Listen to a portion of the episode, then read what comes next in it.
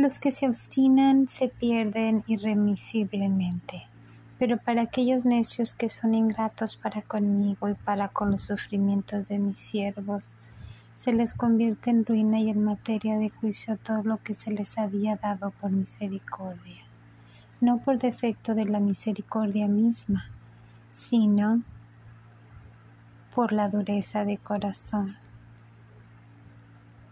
Si persisten en su obstinación pasado el tiempo, no tendrán ningún remedio, porque no devolvieron la dote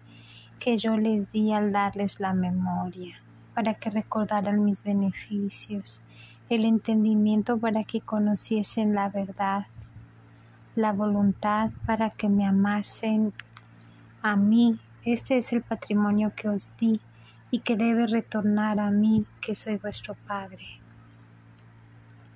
a los que vendieron y malbarataron este patrimonio entregándolo al demonio,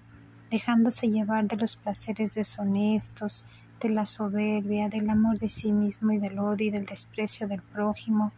Cuando les llegue la muerte, éste les exigirá lo que en esta vida adquirió.